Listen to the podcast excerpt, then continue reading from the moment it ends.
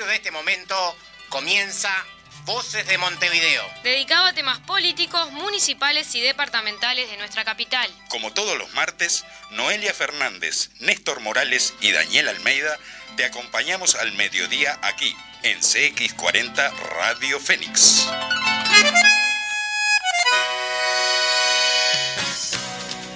Audiencia de CX40, compañeros frente amplistas, comunistas de la departamental de Montevideo, tengan ustedes muy buen mediodía. Programa número 27 de Voces de Montevideo.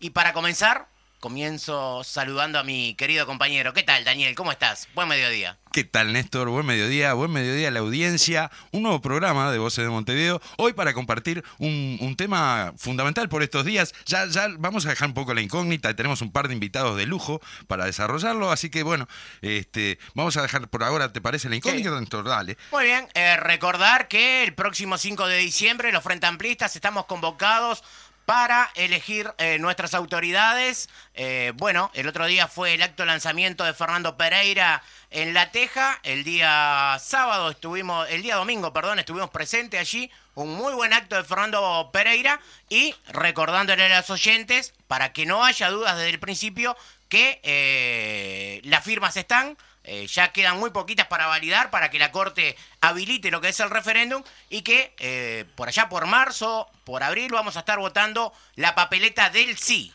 El sí es la opción que tenemos que votar los que estamos de acuerdo para derogar los 135 artículos de la ley de urgente consideración que, como yo digo, se empiezan a ir, ¿eh? Es así, es así. Eh, probablemente en marzo, como vos decías, estemos votando la papeleta del sí para anular estos 135 artículos tan, tan dañinos, digo, este, de, esta ley de urgente consideración, que, que bueno, que nos, nos, ha puesto en, esta, en este camino de, luchar contra ella, primero juntando esas 800.000 firmas de forma extraordinaria y ahora más o menos por el mismo trillo de, convencer, de, dialogar con cada vecino, con cada vecina en cada lugar, vamos a salir a, buscar esos votos para, para esa anulación, ¿sí? La forma que tenés de comunicarte con Voces de Montevideo es a través eh, del teléfono celular 092 41 1001. Es verdad, puede mandarnos mensajes, como siempre decimos, saludos, eh, insultos, lo que quieran. O sea, estamos abiertos a recibir toda comunicación por parte de nuestra audiencia. Vamos a comenzar con las noticias. Y dice lo siguiente, importante victoria de listas de sindicatos en elecciones de consejeros del Codicen. Las tres listas de la coordinadora de sindicatos de la enseñanza se impusieron a las oficialistas, incluyendo a una fundada por el consejero Robert Silva. Hay que decir que con esto también comienzan a irse, ¿eh? Sí, sí, sí, hay, hay, varias señales, digamos, sin ser triunfalista, ¿verdad? Pero digo, porque esto se va a seguir construyendo día a día. carnavalero. Yo que soy carnavalero. Buena letra para una retirada, ¿eh? Comienzan a irse. Se van, se van los patos. es así. No, y sobre este tema, digo, ya adelantamos que sobre el final del programa vamos a tener una, una notita que hizo nuestra querida compañera Noelia Fernández, este, para profundizar un poquito más sobre la cuestión esta de, de las elecciones que, que han sido poco difundidas en los medios casualmente, ¿no? En los medios masivos se ha hablado muy poco de esto, ¿no? No sé por qué, qué, qué habrá pasado. Sí. 3 a 1 ganó la oposición. Sí, capaz que por eso. Sí, puede ser. Bueno, seguimos. Este, Marcelo Abdala criticó el discurso antisindical y antidocente del gobierno. El secretario general del PIT-CNT, Marcelo Abdala, criticó el discurso antisindical y antidocente del gobierno y destacó el triunfo de los candidatos del movimiento sindical en las elecciones del Consejo Directivo Central, CODICEN, de la Administración Nacional de Educación Pública, ANEP. Y para esto no vamos a hacer eh, ningún titular porque nuestros invitados tal vez también nos hablen de estas cosas. El Frente Amplio expresa diferencias con la propuesta de la reforma de la seguridad social. El Frente Amplio no acompañó el documento presentado por miembros del oficialismo ante la Comisión de Expertos en Seguridad Social por tener profundas diferencias con el proceso de trabajo y contenido de las recomendaciones. El Frente Amplio asegura que la promesa de la campaña electoral del presidente de la República de mantener las edades de jubilación para los actuales trabajadores se deja de lado cuando se aumenta indiscriminadamente la edad de retiro y de acceso a pensiones de viudez sin contemplar determinadas realidades. Qué tema este que también vamos a tener que, dar una dura batalla seguramente en, breve, ¿no? Comisión de espartos que no tiene ningún jubilado. No, sí. ni, Llama ni- la ni atención, nadie- ¿no? Los expertos que saben del tema, no- Sí, sí. ninguno es de la rama. Eh, que Chichán cuestionó la falta de respeto de Cardoso por no aportar pruebas a la investigadora. La senadora y ex ministra de Turismo durante el pasado gobierno, Lilian Quechichán, cuestionó la falta de respeto del diputado y ex ministro de Turismo Germán Cardoso, quien en ningún momento presentó pruebas ante la comisión investigadora sobre las compras directas y gastos efectuados por la Secretaría de Estado. El Frente Amplio dijo que por una chicana política de baja estofa se procede a investigar una gestión ejemplar. Bueno, eh, Heber estaba pidiendo más cárceles, ¿no? Sí, Capaz que por ahí alguno la inaugura, ¿no? sí. PIT CNT difunde la lista de 26 represores que quedarían libres si se aprueba el proyecto de prisión domiciliaria. El PIT CNT rechaza el proyecto de ley que presentó Cabildo Abierto para otorgar prisión domiciliaria a procesados y condenados mayores de 65 años, con el cual se benefician quienes se encuentran recluidos en la cárcel de Domingo Arena por haber cometido crímenes de lesa humanidad durante la pasada dictadura cívico-militar. Qué contradicción, ¿no? Porque por un lado están, están este, promulgando, digamos, este, la- el aumento de la edad para jubilarnos, o sea que a los 65 Sí. somos jóvenes para trabajar, pero a los 65 estos señores parece que son demasiado viejos para cumplir su condena, ¿no? O sea, eh, ¿qué, qué dualidad de criterios, 65 para un lado, 65 para el otro, parece que son muy diferentes Sí. cuando a mí tenés me uniforme. preocupa, me preocupa aquellos que coinciden con el proyecto Cabildo Abierto, ¿no? Tal vez no en la edad, no en el número, pero sí en, en el contenido del Sí, proyecto, ¿no? sí, Eso sí. realmente me tiene eh, preocupado. ¿Por qué el silencio encubra a los culpables? Publica Brecha ante actas del Tribunal de Honor declaradas reservadas. El semanario Brecha ha puesto a disposición pública las actas del Tribunal de Honor al que se sometió el teniente coronel Armando Méndez en 1982 y que fuera declarado como reservado por el ministro de Defensa Javier García. de verdad están publicadas a- eh, al acceso de, de la opinión pública como debe ser siempre, en verdad, este, en estas cuestiones eh, no, no, no, no se entiende que se pretenda ocultar, que se pretenda eh, hacer secretismo, digo, con, con, con estos temas que son tan sensibles para todos nosotros. Sí, el ministro se olvidó que ya habían sido presentadas hace muchos años la- la- las propias actas, ¿no? Sí, por y eso. bueno, lo declaró reservado, pero este, Brecha de algún lado lo sacó, ¿no? Salió, salió a luz de todas formas. Un nuevo golpe para Antel. El presidente de Antel, Gabriel Gurméndez, informó que la portabilidad numérica comenzará a aplicarse el 27 de diciembre, a pesar de que la iniciativa será sometida al voto popular en los primeros meses de 2022 por formar parte de los 135 artículos sometidos a referéndum de la LUC. Millones de dólares se están gastando en este instrumento obsoleto y no se sabe si finalmente la normativa que lo creó mantendrá su vigencia. Tanto disparate, dice la LUC, que entre ellos está este, y que por suerte eh, nosotros cuando votemos el sí vamos a estar derogando esta ley. Destacan expertos alemanes importancia de vacunas cubanas contra el COVID-19. Especialistas alemanes han confirmado recientemente que las vacunas cubanas contra la COVID-19 podrían formar parte de la cartera de inmunógenos en el continente europeo. Muy bien. Bueno, y así... Vacunas este, cubanas que recordamos nosotros, este, como siempre, seguimos apelando a la solidaridad del pueblo uruguayo y bueno, la cuenta sigue abierto eh, del Banco República, así que, este, bueno, cuando venga eh, la Para- para- la compra de jeringas, Para la compra de jeringas para, ahí está, para para, que el pueblo esta cubano, vacuna. sí, sí, que Exacto. ya fueron cerca de 200.000 vacunas, así que... Sí, sí. Jeringas, jeringas. Jeringas, perdón. Las vacunas Bueno, las sí, tienen las ellos. vacunas las tienen ellos. Nosotros no somos, no somos el único país del tercer mundo que hizo vacunas, como sí lo hizo Cuba. Muy bien. Eh, ¿Te parece, Néstor, si vamos de lleno al editorial de, Muy bien. de este programa, Muy de, esta, de este programa 27? Sí. ¿Qué dice así? Decimosexto Congreso del PIT-CNT. Este fin de semana se realiza el decimosexto Congreso del PIT-CNT bajo la consigna Una clase, una perspectiva. Se estima que participarán más de 1.300 delegados y delegadas de todo el país en representación de todos los sindicatos que componen la Central Obrera.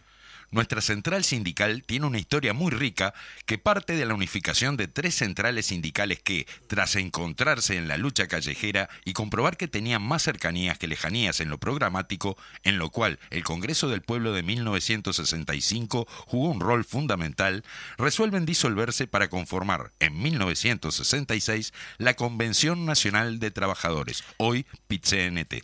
La Central de Trabajadores y Trabajadoras es reflejo de la lucha contra la dictadura. Los y las protagonistas fueron ellos y ellas, quienes dieron sus horas y arriesgaron sus vidas por la democracia y el avance de la misma hacia el socialismo.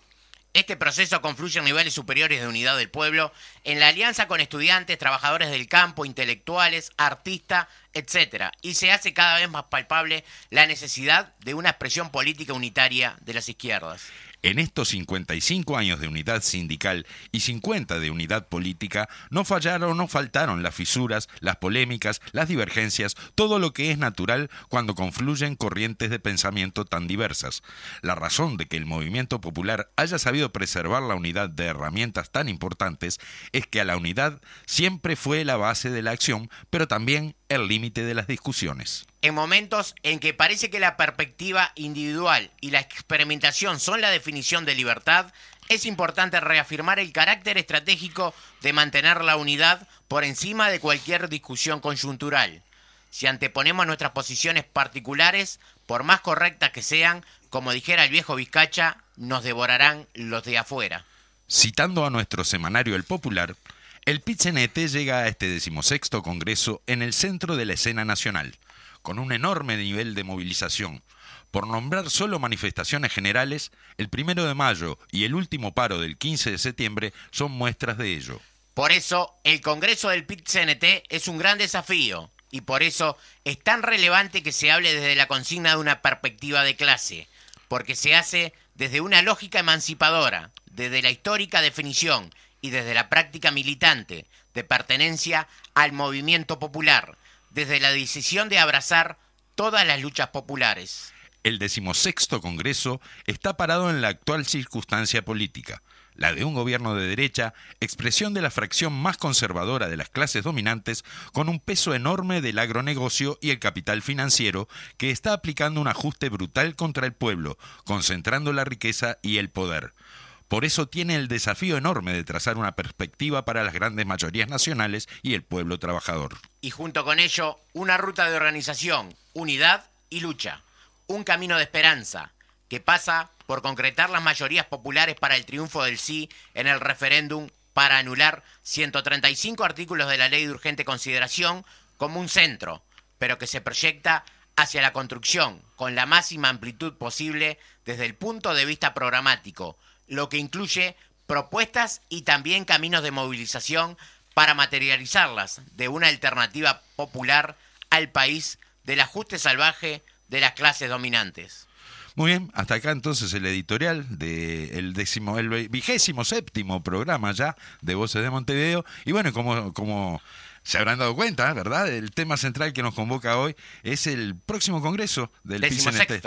El decimosexto congreso del PICNT este, que se va a desarrollar este fin de semana, ¿verdad? Bueno, y para ello tenemos invitados. Exactamente. Y qué mejor que Daniel para presentar a esta eh, dupla de invitados que eh, es eh, compañeros representantes de sindicatos y que además tienen tareas de dirección. Exactamente. Bueno, por un lado, vamos a darle la bienvenida entonces a Flor de Lifa Jo, que es integrante de la mesa representativa de nuestra central y dirigente del el SUA Vestimenta, el sindicato de la aguja, el, conocido como sindicato de la aguja. Así que agradecerte, Liz, ¿cómo estás? Buen día, buen mediodía. Buen día, eh, gracias a ustedes por invitarnos acá.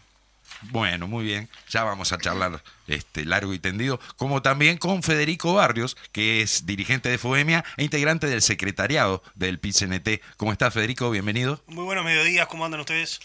Bueno, bien, acá estamos eh, con, Voces de Montevideo y bueno, con la eh, inquietud de saber cómo se prepara la central sindical, cómo se preparan los sindicatos para esta jornada eh, de discusión que vamos a tener los, trabajadores este, a través de los delegados y que bueno que nos cuenten eh, cuáles son las perspectivas que tenemos a raíz de este congreso. Bueno, momento más que importante para los trabajadores, ¿no? Este, no solo no solo se está definiendo nuestra nuestra dirección que va a conducir al movimiento sindical por los próximos años, sino que también definimos programas.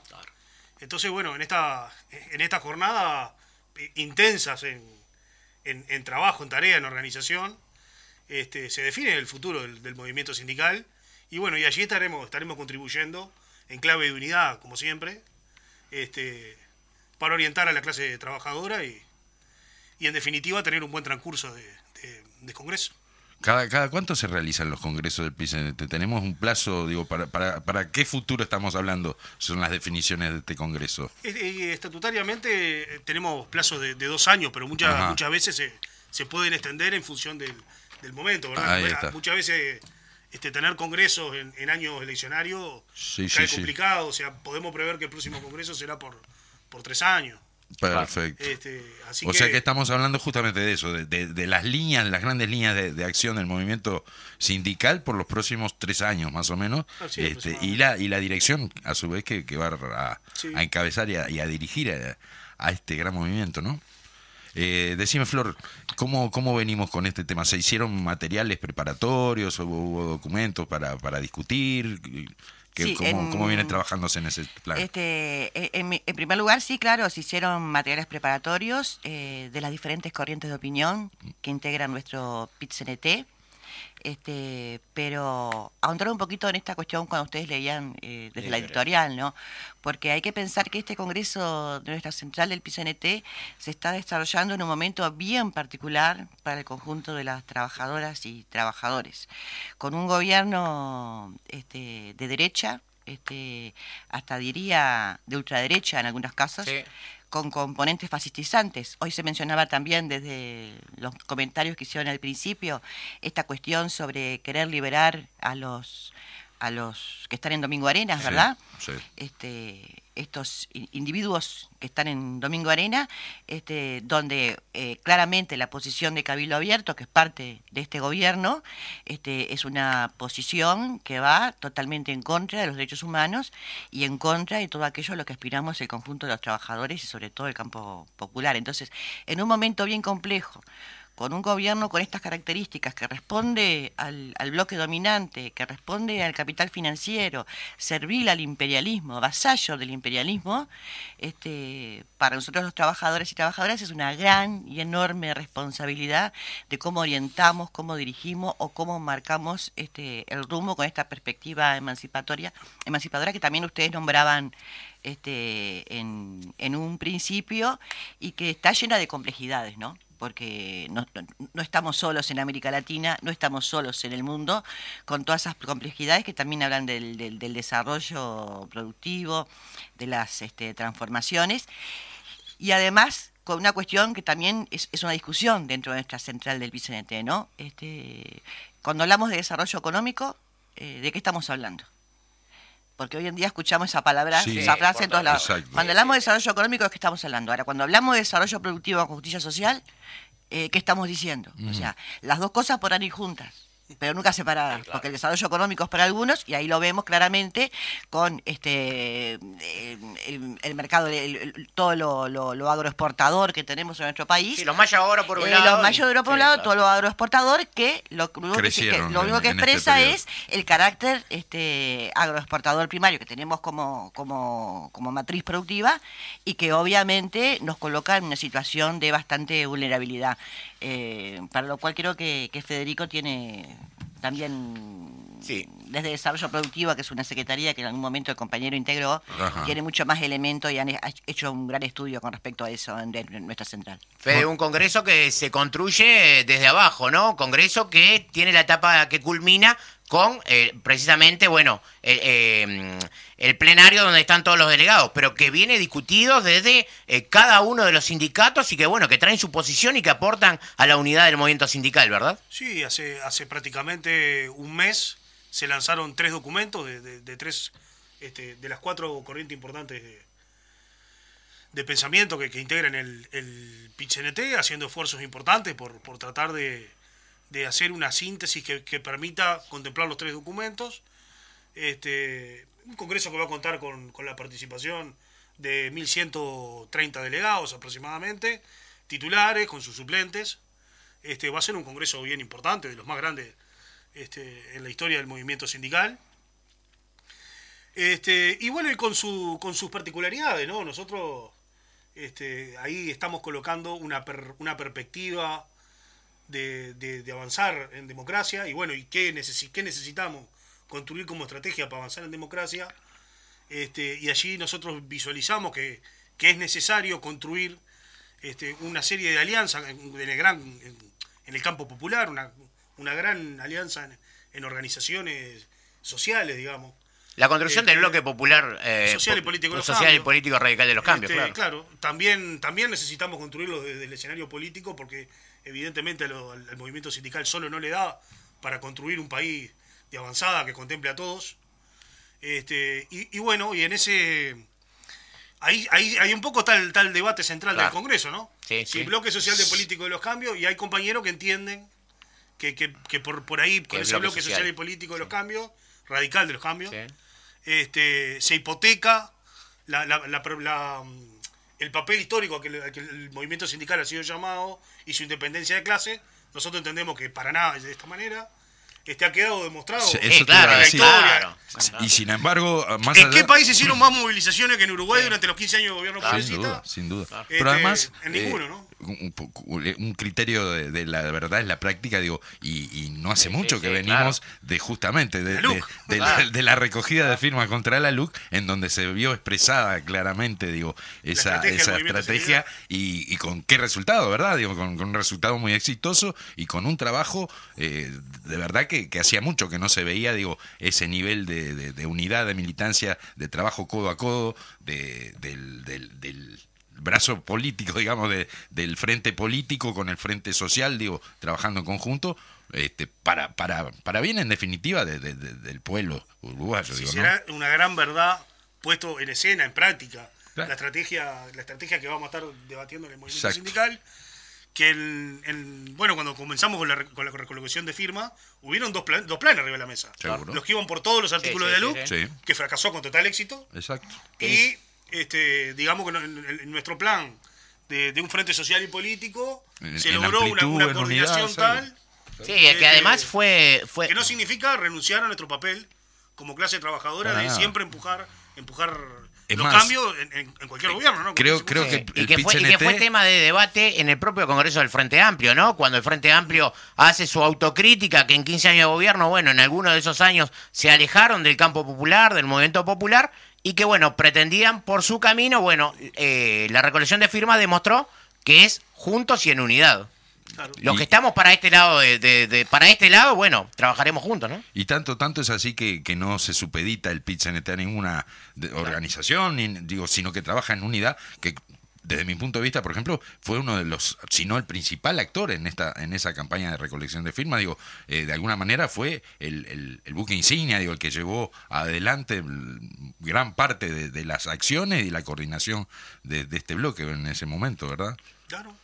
O sea, y no solo desde, desde lo directriz, digamos, les digo, sino sobre el- desde el aporte de la militancia, digo, fuimos muchos, me incluyo, digo, los que los que militamos esa campaña desde nuestras organizaciones sindicales, desde el movimiento sindical, este, codo a codo, sí, con, con militantes de, de- de- de lo político, de otras organizaciones también, por- porque hablamos de esa amplitud, digo, ¿no? Hablábamos de, de los movimientos feministas, hablábamos de FUCBAN, hablamos de, de la FEU, digo, se logró realmente lo que creo yo que hacía muchos años que no se veía, digo, ese, nivel de amplitud y de trabajo eh, de, todo el bloque social y político.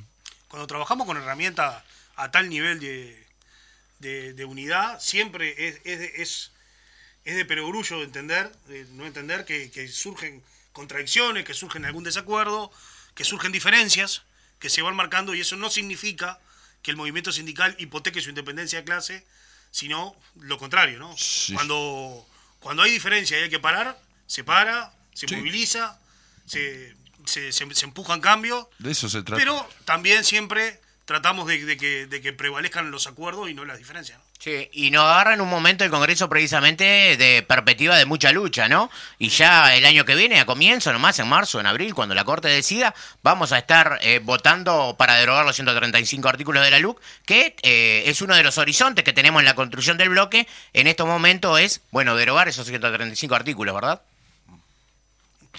No, es, es, es, es re importante también este momento, por lo que decían acá los compañeros, es un momento de lucha, donde en principio este, la lucha que tenemos hoy en día eh, también va de la mano de los consejos salarios. Claro. La mayoría de los sindicatos estamos en la discusión de los plenos consenso- de consejos salario con unas pautas paupérrimas del Poder Ejecutivo, donde mm, eh, lamentablemente la, la pelea es eh, ardua. Y a la vez esta perspectiva de lucha este, para desarrollar toda una campaña para poder lograr las, el sí a derogar esos 135 artículos tan nefastos para el conjunto de la sociedad. Entonces, so- so- son días de complejos Sí. y son días además donde el debate ideológico es permanente.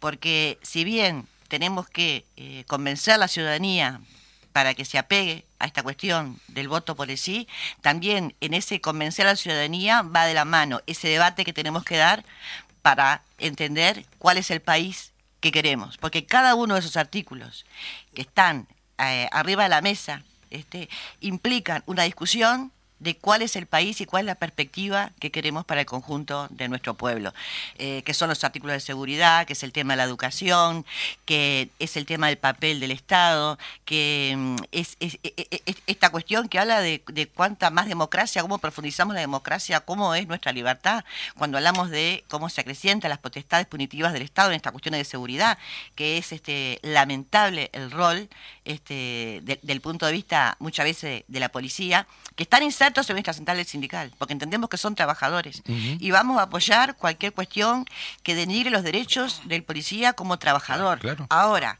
una cosa es una cosa y otra cosa es ese carácter hasta subjetivo que le da la ley ante la autoridad que tiene la policía, donde de, de verdad es muy complejo para un gurí que está en la, en la plaza no saber si mira al policía de reojo va a terminar en cana o si le contesta va a ser tomado mal. Entonces, todo esto es lo que está en juego y obviamente es un país con más derechos y continuar con, con, con esto que son solo retrocesos. Como vos decías, no estamos en, en un momento álgido de la lucha que seguramente se prolongue durante todo este periodo de gobierno, digo, ¿verdad? Venimos de la rendición de cuentas, por ejemplo, vamos hacia una pos- probable este, reforma de la seguridad social, o sea, hay, hay muchos aspectos que eh, apuntan justamente a, a lo que vos decías, Liz, este, a, a recortar derechos, a, a- a- retrasar este avances que, que se han logrado en, décadas, de repente digo, no retroceder décadas en cuanto a esos avances de- en, materia de derechos. Entonces, sin duda que necesitamos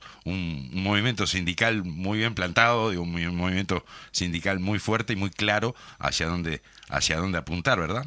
Muy bien, vamos a leer algunos mensajes que nos vienen llegando. El saludo eh, del compañero Pancho Fleitas, eh, Francisco Fleitas, que nos dice muy buenos días, abrazos a todos y todas. Así que vaya el saludo para Pancho también, eh, para Artín, que nos acaba de escribir. Vamos arriba, compañeros, muy bueno el programa. Saludos del taller central de la CNP.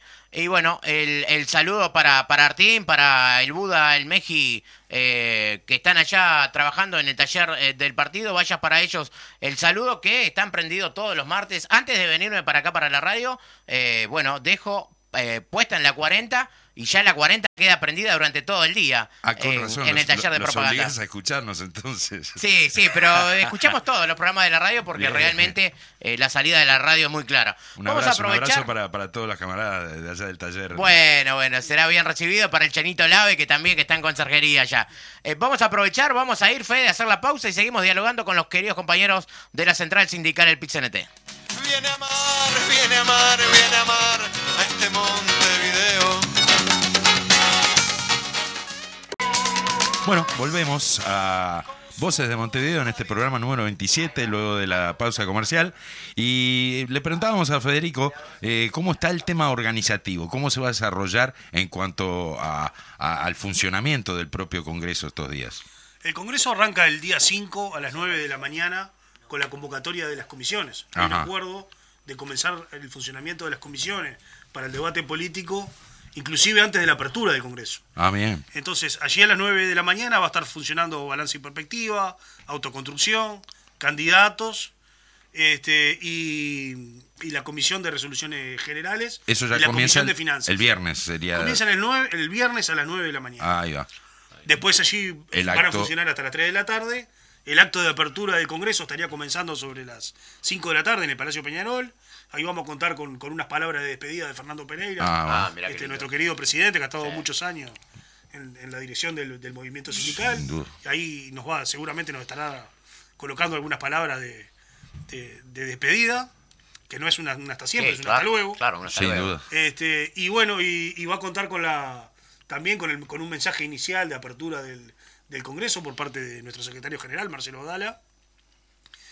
Este, y la idea es arrancar la plenaria el día 6, a primera hora, con, con las resoluciones. Ahí hay un, va a haber, donde se va a estar construyendo la dirección saliente del movimiento sindical, va a estar conduciendo este, la serie, una serie de, de mesas de, que van de la mano de estas, de estas comisiones que se arman, Sí, no. este, donde se van a estar sacando las resoluciones generales, políticas del, del Congreso. Vamos a tener un primer informe de la comisión de candidatos sobre el, sobre el mediodía, eso de la una de la tarde. Va a haber un, un intermedio, porque por las cuestiones sanitarias, Claro, que te tenemos que ventilar el. Palacio, Sí. el Palacio Peñarol, tenemos que, que sanitizarlo, todo lo demás. Sí. Este, lo vamos a hacer encantados de la vida.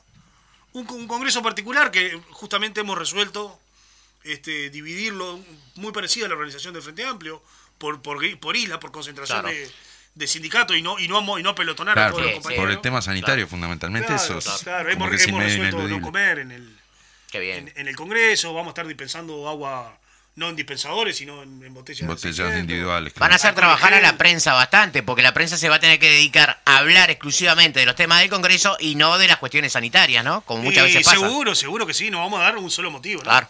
Este, eso eso está todo, todo muy previsto. Después, sobre las 5 de la tarde, va a haber un nuevo, un nuevo informe de la comisión de candidatos que esperamos que. O sea, todo lo- todos los esfuerzos están. En, la- en- en- en- Se está trabajando en- en- buscar acuerdos. claro. Ajá, bien. Eso siempre, siempre. ¿Cómo, ¿Cómo marchan los acuerdos?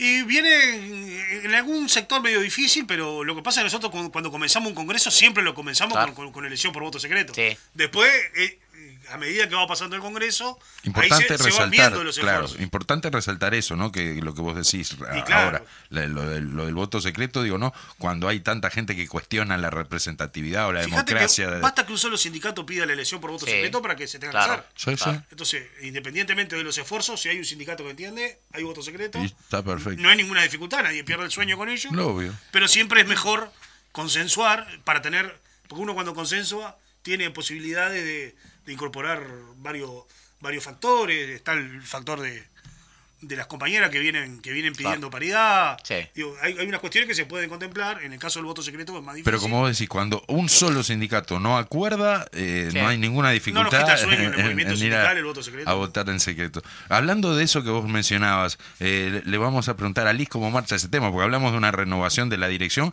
y seguramente a- a- hablemos también de, de una profundización del tema de paridad de género en, en esa dirección, ¿puede ser? Sí, en, en realidad es un tema bastante complejo, donde nosotros aspiramos como, como movimiento sindical y como sindicato que este, vayamos hacia el desarrollo de la paridad. Y digo que es un tema bien complejo porque, porque estamos hablando de que esas direcciones se construyen en función a los dirigentes o dirigentas sindicales de cada lugar. Y muchísimas veces en los propios sindicatos no hay dirigentas mujeres. Es ahí hay donde ya empieza- hombres donde ya empieza y ahí ya se empieza a romper este, el equilibrio. Entonces, Claro. pero, pero lógicamente este, vamos a esa cuestión y aspiramos que desde el Congreso logremos tener este, ese desarrollo de la paridad eh, o al menos mantener los equilibrios. Pero también este, hay algunas cuestiones que están en debate y que también queremos poner este, arriba de la mesa, que es cuando nosotros hablamos del tema género, estamos hablando de todos, estamos hablando de hombres Claro, y de mujeres y estamos hablando que no es un- una cuestión de las mujeres, es una cuestión de tanto de compañeras como de compañeros, pero que también es una cuestión que de nuestro movimiento sindical entendemos tiene que ser tomada desde el punto de vista de clase. ¿Por qué desde el punto de vista de clase? Porque nosotros somos trabajadores y trabajadores. Entonces, eh, una cuestión es eh, desde el punto de vista de la clase, otra cuestión es esa eh, otra perspectiva feminista, que sí está bien, que sí está bien, que debe transversalizar a nuestra clase, pero que es desde nuestra clase que tenemos que resolver también estos problemas. Y aprovecho este, la audiencia también para decirlo, porque también es complejo para las mujeres que somos dirigentes sindicales este, estos temas. Eh, cuando hablamos de una, desde la clase, eh, doy un ejemplo, los consejos salarios nuestros, ¿verdad? Eh, la mayoría que negociamos somos mujeres, pero las que están del otro lado también son mujeres. Entonces es bien complejo cuando las mujeres del otro lado te están negando que vos puedas tener un día este, de derecho, de licencia, por este, cuestiones de violencia familiares. Es muy complejo que de otro lado te esté negando, como lo tuvimos que poner en alguna oportunidad, el derecho a ir al baño, porque la aguja Sí, sí, ni sí. siquiera teníamos el derecho de ir al baño cuando quisiéramos, estaba controlado minuto por minuto y había sanciones con respecto a eso, y eran mujeres que estaban del otro lado. Entonces, eh, es bien complejo las- los temas de feminismo cuando transversalizan las cuestiones desde la clase y cómo vamos a ese desarrollo de la paridad que hable de que con los compañeros nuestros vamos codo con codo y no a los codazos, ¿no? Entonces, obviamente hay una cultura patriarcal que atraviesa todo el sistema, donde nadie está ajeno de esas, de esas cuestiones, pero creo que a partir de este Congreso también son discusiones eh, que tenemos que empezar a dar para generar otras perspectivas desde nuestra clase. Ustedes como que, eh, y hablando de la aguja precisamente, son un sindicato como que rompen con los esquemas, ¿no? Porque la mayoría son mujeres, ¿no? Eh, Casi un 90% Claro. de mujeres somos las que trabajamos en, en la aguja, este, con una gran particularidad ahora, ¿no? Que se dio en otros momentos. Este, hoy en día tenemos alrededor de 10.000 compañeras que son trabajadoras a domicilio. Entonces, la mujer cuando trabaja a domicilio, porque hay un intermediario que le lleva el fazón para que lo haga, ya tiene otras complejidades porque también está sujeta a los cuidados que no son remunerados, está sujeta a, a hacer, eh, tener su casa de fábrica y de Claro. taller en condiciones muchas veces este, lamentables, que también eso es, es producto de la condición que tiene la, la mujer cuando es trabajadora, cuidado de su casa, eh, doble o triple explotación, y más aún cuando este, es tu casa donde tenés tu propio Sí, taller, ¿no? Esas te- com- complejidades importantes tenemos, entonces por eso es que esta cuestión desde, de- desde la clase, desde la mujer trabajadora nos pega muy fuerte y lo discutimos en todos lados. Además se, se limita esa cuestión de, de- de compartir con compañeras y compañeros en- Claro. en, un centro de trabajo, digo, ¿no? O sea, eh, tenés, ya vas perdiendo en ese sentido de, de colectivizar inquietudes, de organizarse, digo, como que es más difícil, ¿no? Cada una en su casa, como vos decías,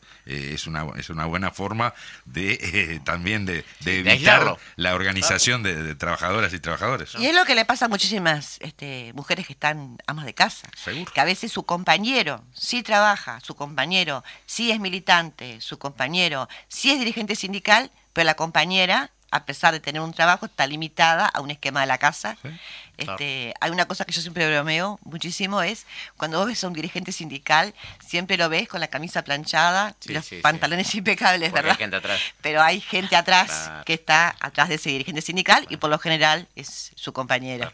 Exactamente. Aprovecho para mandarles un saludo a los compañeros. Nos acaba de llamar Juanillo Correa eh, para saludar a Voces de Montevideo y bueno, decir que siempre está prendido allí a la, a la 1330 aquí en, en CX40 cuando viene Voces de Montevideo, ¿no? Muy bien, un abrazo entonces para Juanillo.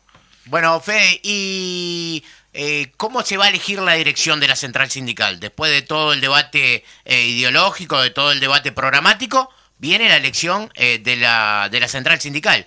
¿Cómo, ¿Cómo se elige? Bueno, primero todos los esfuerzos por el consenso, ¿no? Claro. Que haya un consenso en el, en el propio La propuesta, Congreso, digamos, sobre- que la, la comisión de Candidatos. de candidatos va a estar funcionando este, a la misma hora que funciona la plenaria y va a estar tomando, tomando las resoluciones políticas. Si no hay acuerdo, evidentemente es por el voto secreto, va a ser el día domingo. Ahí los delegados titulares están, están convocados este, a votar desde las 10 de la mañana a las 2 de la tarde. Y porque digo, en ese horario, porque hay todo un trabajo previo en la, en la noche, vamos a tener que hacer las listas Sí, y todo claro, lo demás. Sí, sí, sí. claro. Y los delegados suplentes, en caso de que, de que algún titular no haya votado, estarían votando de 2 y media a 5 de la tarde. Ajá. Claro. El voto es personal, no es por sindicato ni federación. Y es personal. secreto al ser y- secreto Ahí no, está. no hay otra Claro, claro, claro, no hay claro. posibilidad de, Sí, sí, de- sí, de sí, que sí. se controle ese mandate. No hay, no hay forma de apretar a nadie. Claro. Y hay debate eh, entre los congresales de un sindicato, bueno, vamos a apoyar tal propuesta o tal, o tal otra propuesta. Sí, sí, Sí. Inclusive, inclusive las tres, las tres corrientes de, opi- de opinión han estado recorriendo muchos sindicatos, cada una defendiendo su, Su propuesta. su, su propuesta Sí, y, claro. y hemos, hemos tenido la particularidad en el sindicato de recibir a las tres. ¿No? O sea que ahí y todos tenemos nuestro corazoncito, todos contribuimos con el, con los proyectos, pero, pero tampoco somos de, de mandatar compañeros a que, a que no puedan tener su libertad a la hora de elegir. Seguro, seguro, seguro. Sí, Bueno, sí, como es vos un congreso libre, ¿no? Digamos. Sí, sí, claro, claro, Cada claro. uno tiene que tener la particularidad Claro. de, de consensuar con el documento que entienda. Bueno, se, se nos vienen etapas de lucha muy dura para el movimiento popular en su conjunto. Por lo tanto, este, depositamos en ustedes este, la responsabilidad de tener un congreso y que nos eh, eleve hacia la posibilidad de, de conseguir las conquistas que eh, nos quieren quitar, ¿no? El bloque enemigo nos quiere quitar. Sea que por suerte, por suerte, los tiempos que vivimos no, no, no nos han permitido un minuto de descanso. Sí. Y, y hemos tenido que reconstruir, este, de- después de los 15 años progresistas, eh, un bloque social y político prácticamente a las corridas, Sí. este, en el sentido de que salió la luz de inmediato, Sí. el- lo que yo llamo el ataque a la seguridad social el año que viene, Seguro.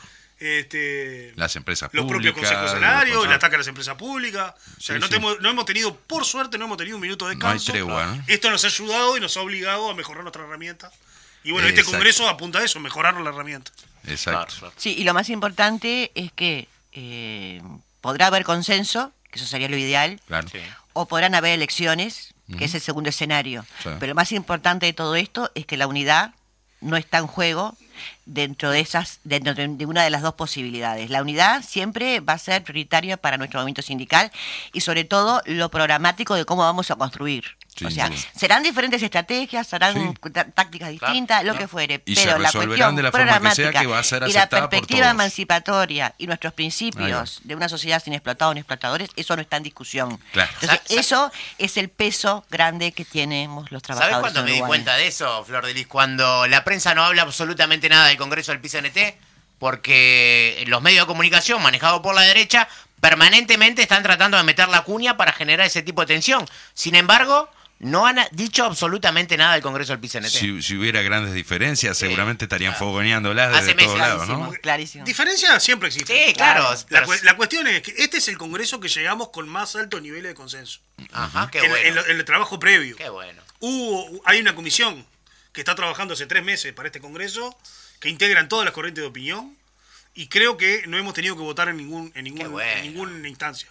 Todo ha salido con grandes niveles de consenso, y sí, siempre permanece, donde hay diferentes ideas, siempre permanece... Por algo hay corrientes distintas, este, ¿verdad? Digo, por algo de corriente distinta. Exacto. Este, algún debate va a haber, Sin va- duda. debate va a haber, eso sin duda, es re- nadie va a rehusar a él. Sí, sí. Pero llega con los más amplios niveles de consenso en la historia del movimiento sindical. O sea, es, es difícil ver un congreso tan bien organizado como ha sido Sí, este. sí. es producto de años de experiencia, de años de trabajo y de años de lucha en conjunto también, sin duda, y de este momento en particular, ¿no? O sea, eh, de lo que decíamos, venimos, salimos de una gran gesta que fue la juntada de firma, en donde eso potencia sin duda los consensos, la unidad, digo, se- logra eh, que, que estemos más codo a codo, ¿no? ¿No es así? Sí, y hay que recordar también que salimos de esa gran gesta, pues también estamos saliendo este, de una crisis sanitaria pandémica donde nos obligó a replegarnos Sí.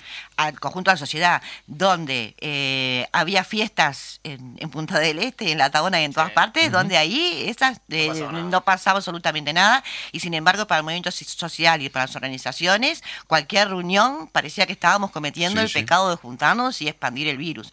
Una crisis que muy jodida para nuestro pueblo, ¿no? Por, por todo lo que significó, por la cantidad de compañeros desocupados, por la enorme pobreza, por las ollas populares, porque hoy tenemos gente con hambre que está en la calle, y un movimiento sindical que no solo actúa desde la inmediatez de la reivindicación puntual de un consejo salario o de un derecho, un movimiento sindical que sale en la cancha y está desde cada lugar, está con cada vecino, está en cada olla y está aportando para todo esto que también es parte y esencia de los trabajadores, que es la solidaridad. Entonces, esas cosas son grandes fortalezas que tenemos como, como movimiento sindical. Yo me voy a quedar con, con una cortita nomás, este, con, con, con el hecho digo, de la construcción del bloque y de que la organización más representativa a nivel social del país tiene eh, esa unidad y ese consenso, ¿no? Eh, que habrá diferencias, pero que a la hora de, de enfrentar al enemigo está claro. Sabe quién es y por eso lucha y por eso pelea.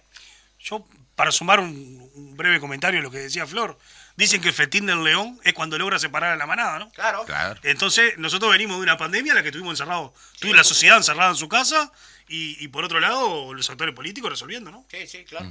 Sí, sí, sí, y, y- y trabajando desde los medios, digo, o sea, dificultándonos también el, el trabajo de, de- de- de acercarnos a, a las compañeras y compañeros y, y estando expuestos todo el tiempo a los medios de comunicación con su eh, consabida re- receta y sus, y sus intereses, ¿verdad? Muy bien, bueno, a Flor de Lis, al Fede, el agradecimiento enorme por estar con nosotros, la realización de un muy buen congreso, porque lo que se resuelva allí sin duda va a beneficiar a el conjunto de los que componemos el bloque social político radical de los cambios. Muchas un abrazo gracias. para ustedes y para toda la audiencia. Sí, un abrazo sobre todo para los compañeros de la departamental. Bueno, y vamos, arriba. Bueno, éxitos, el éxito de, de- de- Sí. del PCNT de, de este congreso es el éxito de, de esta parte del pueblo, por lo menos, ¿verdad? Muy bien, muchas gracias. Y bueno, continuamos eh, con Voces de Montevideo, programa número 27. Eh, decía Daniel por allí que tenemos un comunicado de eh, la comisión directiva de ADES Montevideo que, bueno, resalta lo siguiente. Estimados compañeras y compañeros de ADES Montevideo, la comisión directiva reconoce y saluda a la militancia de todo nuestro sindicato en esta instancia, que ha contribuido a una enorme votación de la Coordinadora de Sindicatos de la Enseñanza del Uruguay en Montevideo. El gobierno y las autoridades de la educación han sido derrotados en todo el país. En Montevideo, las cifras son también elocuentes. La política de recorte salarial y de presupuesto de imposiciones de llevar adelante una reforma educativa en consulta y de persecución antisindical tuvieron el rechazo de un enorme sector de trabajadores de la educación. A su vez, los sindicatos demuestran su legitimidad como la representación genuina de los y las trabajadoras con el respaldo electoral que se evidenció con absoluta claridad en la jornada de la, víspera. Estos son los resultados del escrutinio primario en Montevideo. La lista 1, 2020 votos. Lista 11, 2724. Lista 30, 2905. Y votos al lema CCEU, 184 votos. El total de CCEU, eh, 7.833 votos. La lista 3, 396 votos. La lista 4, 1020. La lista 21, 154. La lista 33, 550. Lema oficialismo, 93. Total del oficialismo, 2203. Y fíjate lo que dice abajo. Nuestro lema casi cuadriplicó al oficialismo. Y nuestra lista votó mejor que todos ellos juntos. Felicidades, compas. Enorme laburo de la comisión directiva de ADES Montevideo, bueno, que está compuesto eh, por ADES, por FENAPES y bueno, por la coordinadora eh, de la educación, ¿no? Exactamente. Y bueno, y sobre esto también habíamos anunciado, vamos a tener un, una entrevista grabada por nuestra querida compañera Noelia a Camila Menchaca, que es profesora de historia y es la vicepresidenta de ADES, justamente. Así que Fede, si te parece, dale adelante con ello. Muy buenos días, voces de Montevideo. Acá nos encontramos con Camila, vicepresidenta de ADES Montevideo, profe de historia, que nos va a comentar en términos generales cómo fue la experiencia de las elecciones de ANEP este fin de semana y cómo afecta la LUC en la educación. Bueno, Camila, comentanos. Buenas. En primer lugar, hacer alguna valoración sobre las elecciones que transcurrimos el sábado 30, el este sábado pasado, de las elecciones de, de la ANEP. Es de destacar que son las primeras elecciones que se realizan desde que se aprobó la LUC y por lo tanto en esta oportunidad nosotros votábamos solamente consejero y, o consejera hacia el codicen de la ANEP y no a los consejos de educación secundaria, técnico profesional o inicial y primaria como en oportunidades anteriores, ya que la LUC se encargó de eliminarlos. En el proceso nosotros venimos atravesando una feroz campaña desde el gobierno y las autoridades en contra de los sindicatos que se expresó en el caso de esta elección en dos bloques, dos lemas. Por un lado, el lema en defensa de la educación pública, impulsado por el PIT-CNT, la CEU, en donde había tres listas sindicales. Y por otro lado, un lema oficialista con candidatos de la administración, en donde el principal referente era Pedroso, el suplente de Robert Silva cuando él había sido consejero electo por los trabajadores. En ese sentido, nosotros la valoración que hacemos en términos generales es absolutamente positiva del trabajo de los sindicatos y del respaldo que dio el cuerpo docente hacia su representación sindical. Nosotros ganamos las elecciones con un amplio margen que obviamente restan los votos observados para observar claramente cuál es la diferencia entre uno y otro, pero sin embargo nosotros observamos que en términos generales la amplia masa docente se volcó a respaldar a los sindicatos, disminuyendo además un montón la cantidad de votos en blanco que hubo en estas elecciones respecto de la elección anterior.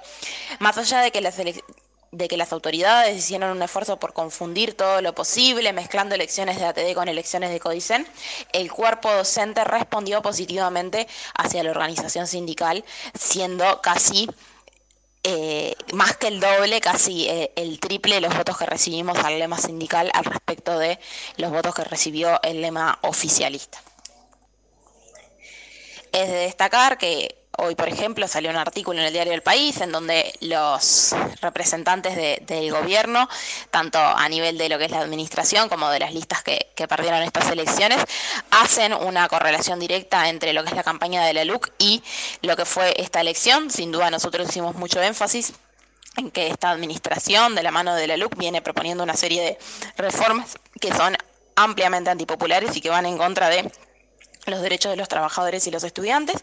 Por lo tanto, nosotros saludamos que nos hayan eh, respaldado con el voto, eh, porque de hecho lo que es es un rechazo contundente y rotundo a la administración que viene atropellando derechos y libertades sindicales, que viene en atacando a la educación pública, desmantelando todos los sistemas educativos, proponiendo una serie de reformas que lo que hacen es privatizar y mercantilizar la educación pública. En ese sentido, el próximo mojón que nos queda, por supuesto, es intentar ganar las elecciones hacia el BPS y posteriormente derogar los peores 135 artículos de la LUC para intentar eh, ponernos nuevamente eh, en ofensiva.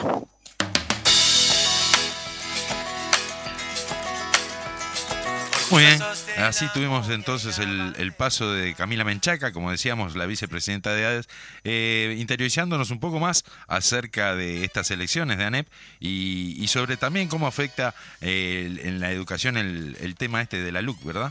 Sin lugar a dudas, y bueno, eh, tenía por ahí el Fede el jingle que nos va a acompañar durante eh, de aquí a marzo o abril cuando Ahí se esté votando el jingle del sí, el Para, jingle para de que la nos, posi- nos vayamos familiarizando entonces Sí. con este con este jingle que va a acompañarnos en, en esta última etapa de la lucha por anular estos 135 artículos, ¿verdad? Así que Fede, ponémelo, ponémelo un ratito a ver cómo se escucha.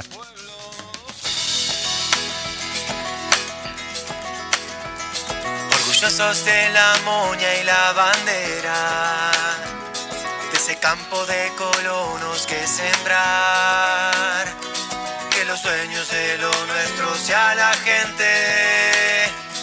Eso es hoy lo que se juega de verdad. Orgullosos de nuestra democracia, de valores más uruguayos que el sol. No dejemos que lo importante se venda. No somos ley de la selva, somos sí a la educación.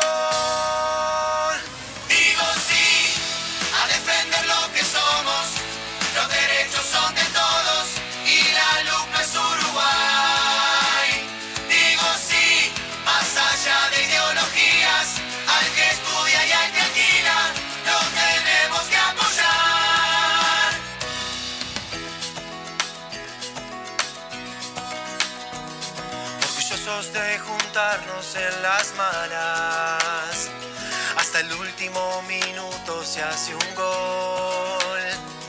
No me cambien de la noche a la mañana. Lo que lograron mis viejos no lo puedo perder yo. Desde Pando hasta Rivera, que se escuche esta canción. En vez de diente por diente, corazón por corazón. Bueno, y esta va a ser la música eh, de aquí hasta marzo para recordarle a los uruguayos que para derogar los 135 artículos de la LUC debemos de votar sí. Digo sí, como dice el jingle, ¿no? Corazón a corazón, eh, vecino a vecina, vamos a, a- a llevarle nuestra voz, nuestra palabra, a informar, a convencer de que lo mejor para la gran mayoría de, de nuestro pueblo es la anulación de estos artículos. Y como decimos nosotros, comienza la retirada, porque el bloque de poder, bueno, ha recibido golpes bastante duros, ¿no? Viene Y, así. y se nota, se nota el nerviosismo que tienen eh, los dirigentes políticos eh, del gobierno. Eh, bueno, ahora hace dos meses no aumentan los combustibles, qué raro, hace poquitos meses ANCAP perdía eh, 12 millones de dólares en- en muy poquito tiempo y sin embargo ahora super ganancias. Lo que, lo que pueden 800 mil Sí, firmas, ¿no? O sea, pasar de, de- de tener una ANCAP en la ruina, de- destruida, a Ahora que hoy les permita casualmente hasta marzo, abril, digamos, casualmente hasta ahí nada más, este, que no se toquen los precios de los combustibles. Si será buena la LUC, si será popular y beneficiosa para la gente, que no la van a aplicar durante Sí, meses sí. para, para no perder apoyo social, ¿verdad? Sí, por ahí había, había este, un compañero frente amplista que había integrado el directorio eh, de ANCAP que hacía una comparación que, bueno, que eh, por no nos suben los combustibles, pero la luz y, y todo lo demás es por la ganancia de la venta eh, de energía a Brasil, pero sin embargo, bueno, los costos siguen subiendo permanentemente. O sea, no nos suben una cosa, pero nos suben por otro lado. Ah, sin duda, sin duda van a encontrar siempre como lo contrario a lo que de, de aquel famoso discurso de campaña de- del hoy presidente Sí. cuando decía basta Sí, de meterle la mano en el bolsillo a los trabajadores, es fácil eh, al gobernar cuando le tenés en el bolsillo de Juan Pueblo. Bueno, hoy vemos que justamente es, es el camino que por el que están optando, ¿verdad? Y están nerviosos, están nerviosos, han perdido la brújula. El pueblo organizado a través de sus organizaciones sindicales y políticas, eh, sociales y políticas, eh, bueno, viene marcando el rumbo, viene marcando el camino. La idea ahora es que, eh, de una vez por todas, bueno, le digamos que no a esta LUC, a los 103. La LUC le- no le- es Uruguay. La le, LUC y no le es digamos Uruguay. que sí a la anulación que de los sí a la artículos. anulación de los artículos, Exacto. precisamente, por eso lo decíamos. Así que bueno, este, con, con el compromiso de, de que el Congreso de la Central Sindical eh, sea en unidad y sea para reflejar precisamente la victoria popular eh, de marzo, eh, nos estamos despidiendo de Voces de Montevideo del programa número 27 aquí en, en CX40, Daniel. Así es, eh, esperamos que haya sido de vuestro agrado, como siempre. Y bueno, esperamos también reencontrarnos el próximo martes aquí en CX40 Radio Fénix. El saludo para nuestros queridos oyentes y bueno, comunicarle a los compañeros del taller que ya nos vamos hacia Fernández Crespos. Eh, buenas tardes y bueno, que tengan un muy buen día. Digo sí, más allá de ideologías, al que estudia y al que alquila, lo tenemos que apoyar.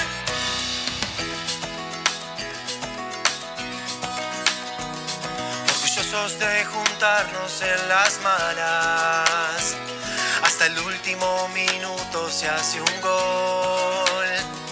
No me cambien de la noche a la mañana. Lo que lograron mis viejos no lo puedo perder yo. Desde Pando hasta Rivera, que se escuche esta canción. En vez de diente por diente, corazón por corazón.